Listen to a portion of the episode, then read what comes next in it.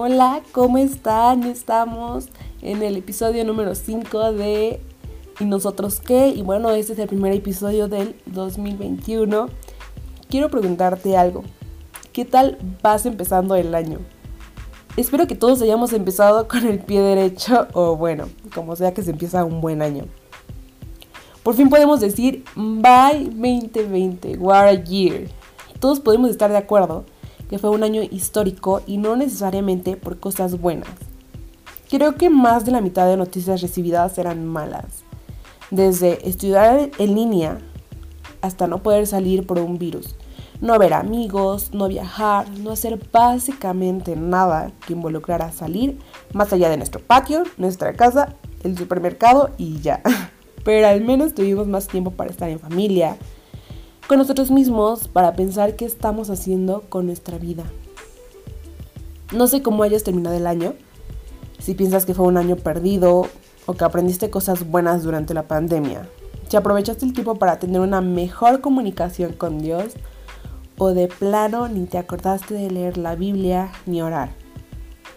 Pero este año, añade un propósito a tu lista, si es que no lo tienes, y es crecer en la voluntad de Dios crecer en tu fe, que el siguiente año podamos mirar atrás y ver que realmente somos más grandes, que somos más fuertes y que no pase un año y mires atrás para darte cuenta que estás como estabas al principio del año o que estás más pequeño de como ya estabas. Ser seguidor de Jesús no se trata de quedarte estancado, sino de crecer, de buscar un crecimiento en tu santidad. Y ser santo no significa llenar tu mente de cosas que no debes hacer sino de hacer lo que en nuestro lugar hubiera hecho Jesús. En la Biblia encontramos una parábola que se llama las monedas de oro y está en Mateo 25 del 14 al 30. Por si quieres recordarlo o aprendértela, pues ahí está.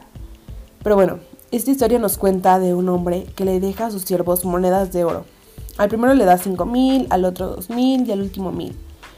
Los dos primeros trabajan en lo que les dieron y pudieron duplicar esas primeras monedas. Pero el último, el que solo le fue dada, dadas mil monedas, tuvo miedo y prefirió enterrar esa moneda. Por lo que pues al final terminó entregándole lo mismo que tenía al principio a su amo y esto lo enfureció demasiado y lo echó de la casa.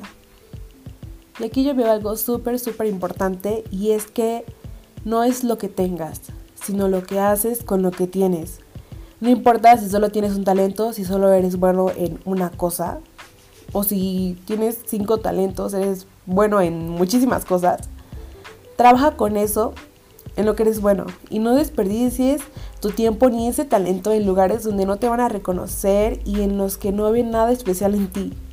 Trabájalo en el lugar donde recibirás más de lo que has dado.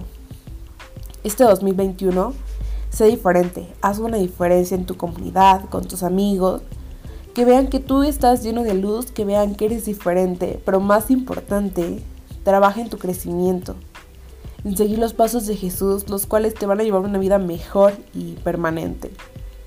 Quiero leerte algo que me impactó y creo que nos ayudará a caminar seguros este año. Sin certeza no podemos avanzar en nuestro peregrinaje. Nuestro progreso depende de la fe en las promesas de Dios.